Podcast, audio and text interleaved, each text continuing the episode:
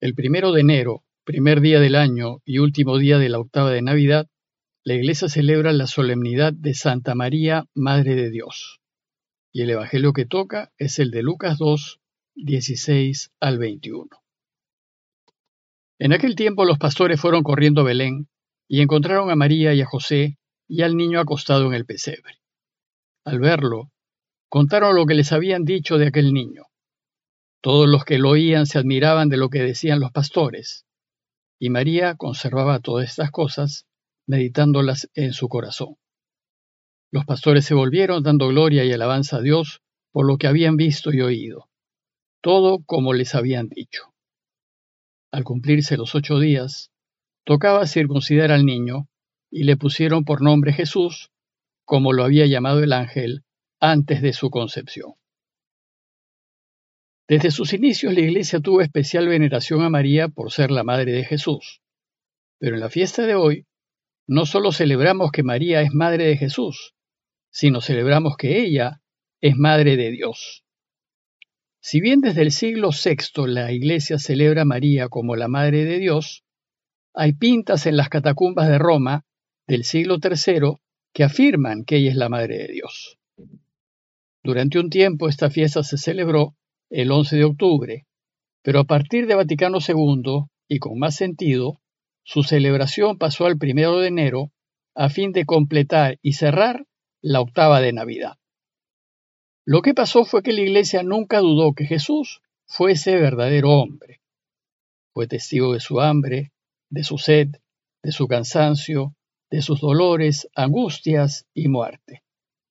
Sin embargo, para la Iglesia naciente, el impacto de su resurrección fue de tal magnitud que empezó a considerar que Jesús no pudo ser solamente hombre. Fue demasiado grande lo que hizo, y ello solo lo puede hacer Dios.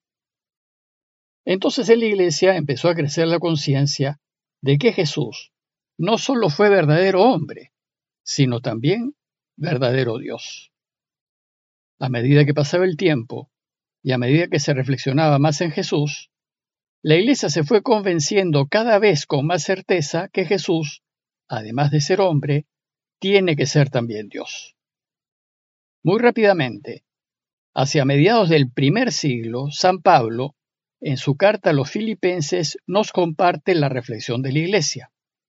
Y en Filipenses 2, 6 al 8 dice, que Jesús, siendo de condición divina, no retuvo ávidamente ser igual a Dios, sino que se despojó de sí mismo, tomando condición de siervo, haciéndose semejante a los hombres y apareciendo en su porte como hombre, y se humilló a sí mismo, obedeciendo hasta la muerte y muerte de cruz. Posteriormente los evangelios van a recoger esas enseñanzas de la Iglesia y Lucas y Mateo, en las introducciones a sus obras, al presentarnos a Jesús, nos enseña que es verdadero hombre, porque nació de María, pero es verdadero Dios, porque nació por intervención del Espíritu Santo. Y cuando Juan escribe su Evangelio, en torno al año 100 del primer siglo, ya la Iglesia afirmaba con certeza de que Jesús es Dios. Por ejemplo, en la última línea del prólogo de su Evangelio, Juan dice, A Dios nadie le ha visto jamás el Hijo único, que está en el seno del Padre, Él lo ha contado. Sin embargo, afirmar sin duda alguna que Jesús es Dios no fue tarea fácil para la Iglesia. Durante los siguientes dos siglos se reflexionó y discutió mucho acerca de ello. Y cuando el emperador Constantino, a inicios del siglo IV, permitió el culto público de la Iglesia, y éste empezó a reunirse, sin temor a las persecuciones, entonces empezaron a tener lugar los concilios universales con el fin de aclarar los fundamentos de nuestra fe. El primer concilio universal se realizó en la ciudad de Nicea, hoy en Turquía, en el año 325. En esa ocasión toda la iglesia reunida definió que Jesús, además de ser hombre, es también Dios. Pero algunos cristianos se resistieron a aceptar esta definición y discutieron que sea así. En consecuencia, al concilio de Nicea le siguieron años muy turbulentos y de mucha discusión acerca de la divinidad de Jesús. Y casi 50 años después, el Segundo Concilio Universal celebrado en Constantinopla en el año 381, toda la Iglesia reunida zanjó la cuestión y declaró aquello en lo que cree y en lo que debe creer todo aquel que se declare cristiano. Y de este concilio salió el credo largo que a veces proclamamos los domingos y que afirma que Jesús es Dios de Dios, luz de luz, Dios verdadero de Dios verdadero, engendrado, no creado, de la misma naturaleza del Padre. Una vez definida la divinidad de Jesús, y ya sin lugar a dudas, entonces la siguiente pregunta que había que responder era acerca de María. Si Jesús es Dios y María es la madre de Jesús, ¿es María acaso la madre de Dios? Bueno, pues esto generó otra serie de largas discusiones teológicas. Hubo uno, llamado Nestorio, que tuvo un alto cargo en la iglesia de Constantinopla, que se opuso con fuerza a decir que María era la madre de Dios. Bueno, pues esa segunda serie de disputas recién se resolvieron en el tercer concilio universal que se celebró en la ciudad de Éfeso otros 50 años después, en el año 431.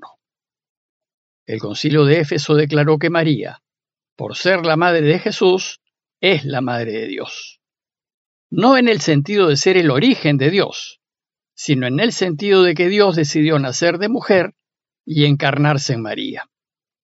Y la palabra griega que usó el concilio para definir a María como madre de Dios fue decir que ella es Theotokos, y Theotokos significa la que ha dado a luz a Dios. Hoy nosotros creemos y afirmamos que Jesús es Dios y que María es su madre, y por eso en el día de hoy celebramos la solemnidad de María, Madre de Dios. Y el texto que la Iglesia nos propone para meditar en esta afirmación de fe es muy tierno, pues primero nos presenta una imagen de la familia. Dice el texto que los pastores, a quienes los ángeles les habían anunciado que les había nacido un Salvador, el Mesías, el Señor, fueron corriendo a Belén y encontraron a María y a José y al niño acostado en el pesebre. Solo estaban María, José y el niño en el pesebre, en una gran sencillez y naturalidad. Nada de fuegos artificiales, ni publicidad, ni tumulto, pues Dios es discreto y actúa sin hacer ruido. Esa escena la completa un grupo de pobres pastores que fueron a contemplar al Dios hecho hombre en ese recién nacido. Y dice el texto que al ver al niño, los pastores contaron lo que les habían dicho de aquel niño. Y lo que el ángel les había dicho fue, no teman, pues les anuncio una gran alegría que lo será para todo el pueblo. Les ha nacido hoy, en la ciudad de David, un Salvador, que es el Mesías, el Señor. Y luego apareció una multitud de ángeles que decían, Gloria a Dios en las alturas y en la tierra paz a los hombres, en quienes Él se complace. Parece que nadie más en la región, ni en Jerusalén, que está a solo 10 kilómetros de Belén, se enteró de esto. Solo se enteraron aquellos que ansiaban la liberación de Israel. El Evangelio nos quiere enseñar que el nacimiento de Jesús fue motivo de alegría y de paz, pero solo para quienes esperan en Dios y confían en Él. Pero además dice el texto que todos los que lo oían se admiraban de lo que les decían los pastores. Bueno, pues esos todos somos nosotros. Somos todos los que a lo largo de la historia confiamos en Dios y nos emocionamos por el amor que nos tiene. Y sabemos que se ha hecho cercano a nosotros en Jesús.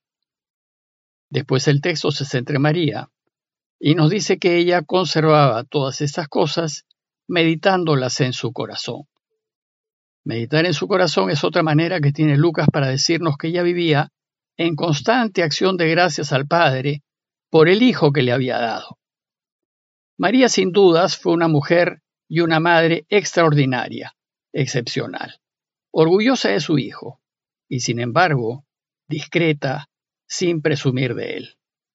Y como madre amante, registraba en su memoria hasta el menor gesto, la menor sonrisa de su hijo, al que debió contemplar con infinita gratitud a Dios Padre. El relato de hoy termina con dos breves escenas. La primera es acerca de los pastores. Ellos se volvieron dando gloria y alabanza a Dios por lo que habían visto y oído, tal como les habían dicho. Y la segunda breve escena es la circuncisión de Jesús. Para que el niño entre a formar parte del pueblo de Dios tenía que ser circuncidado, pues la ley de Moisés así lo mandaba. Y como los padres de Jesús fueron creyentes practicantes, a los ocho días, como mandaba la ley, lo llevaron al templo. Y dice el texto que al cumplirse los ocho días tocaba circuncidar al niño, y le pusieron por nombre Jesús, como lo había llamado el ángel antes de su concepción. En la ceremonia de la circuncisión también se le ponía oficialmente el nombre al niño, y sus padres le pusieron Jesús, que significa Dios salva. Y eso fue lo que hizo. Jesús pues debe ser el centro de todo nuestro quehacer.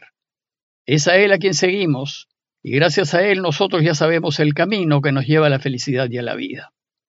Y por lo que hizo para enseñarnos este camino, dice Pablo en Filipenses 2.9.11, que Dios lo exaltó y le otorgó el nombre que está sobre todo nombre, para que al nombre de Jesús toda rodilla se doble, en los cielos, en la tierra y en los abismos, y toda lengua confiese que Cristo Jesús es Señor, para gloria de Dios Padre.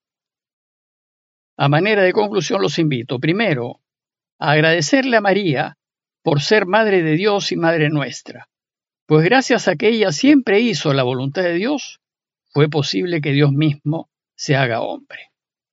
Y luego, agradecerle a Jesús por lo que ha hecho por nosotros, confesando, como dice Pablo, que Él es el Mesías y el Señor, para gloria de Dios Padre.